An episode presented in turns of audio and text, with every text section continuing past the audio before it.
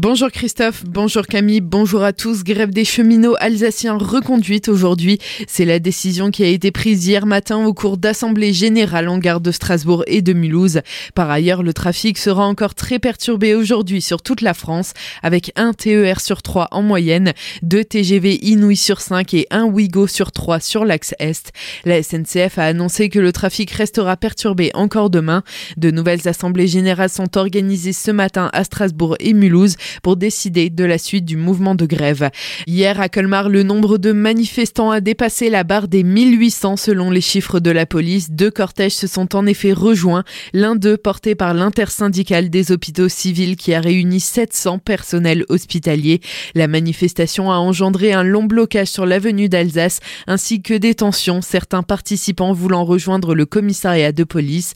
Les forces de l'ordre ont eu recours à quelques jets de lacrymogènes pour éviter un blocage du Du nouveau dans l'affaire Sophie Le les dates du procès en appel de l'assassinat de l'étudiante ont été fixées hier. Jean-Marc Reiser comparaîtra du 20 au 30 juin prochain devant la cour d'assises du Haut-Rhin à Colmar. Il avait été condamné le 5 juin 2022 à perpétuité assorti d'une période de sûreté de 22 ans à l'issue d'un procès médiatisé de 7 jours au cours duquel il avait admis être responsable de la mort de Sophie Le Jean-Marc Reiser qui conteste toujours la préméditation s'est entouré d'une nouvelle défense.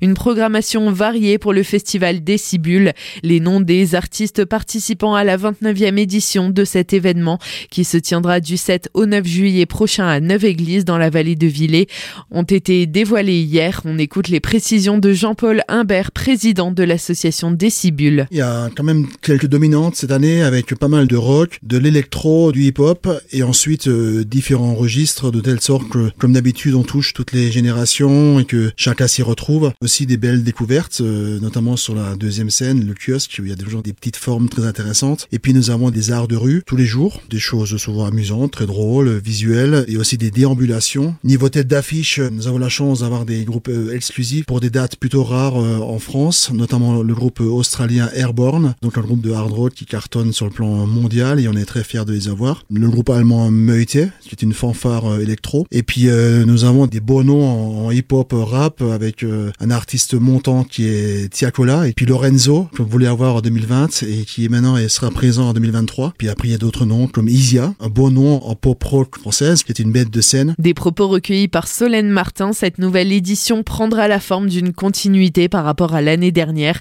Quelques changements seront faits au niveau de la scénographie et pour réduire les temps d'attente aux espaces de restauration et de bar. Ouverture de la billetterie dès demain midi sur le site Une prévente est aussi organisée aujourd'hui dans les locaux de l'association à Neuve-Église de midi à 19h. Du côté de Colmar, le musée Unterlinden vient d'accueillir une nouvelle installation monumentale, l'œuvre qui va suivre de Silver Jarosson. Cette dernière n'a pas été pensée comme une exposition fixe, mais comme un véritable événement pluridisciplinaire et animé porté par l'artiste, le musée Unterlinden et l'Opéra national du Rhin. Ce samedi, Silver Jarosson offrira aux visiteurs une performance autour de Bach, accompagné d'un violoniste et d'un danseur. On écoute ses précisions. On va faire une performance tous les trois ensemble. Théotime, le violoniste, joue les partitas de Bach. Marin de Lavaux, euh, ce sera chorégraphié par Bruno Boucher, va danser sur cette musique. Et moi, je serai en train de peindre et je vais en fait réaliser en direct une œuvre. Alors, je vous préviens, il y a un peu de peinture qui coule. Non, en fait, il y en a beaucoup, hein. il y en a partout. Le but vraiment, c'est de montrer le processus, de voir les formes justement qui naissent sur le tableau. Et avec Marin de Lavaux, le il y a une espèce de connexion qui va s'établir entre ses mouvements, mes mouvements, les mouvements de la peinture. On est dans quelque chose qui bouge et qui est en train de naître et on voit un tableau qui est en train d'être créé. L'œuvre qui va suivre est un ensemble d'immenses œuvres, certaines spécifiquement conçues en écho aux collections du musée, à découvrir jusqu'au 24 mars dans la salle de la piscine. D'autres performances, ateliers ou encore concerts rythmeront ces quelques jours. Le programme est à retrouver sur le site musée-unterlinden.com.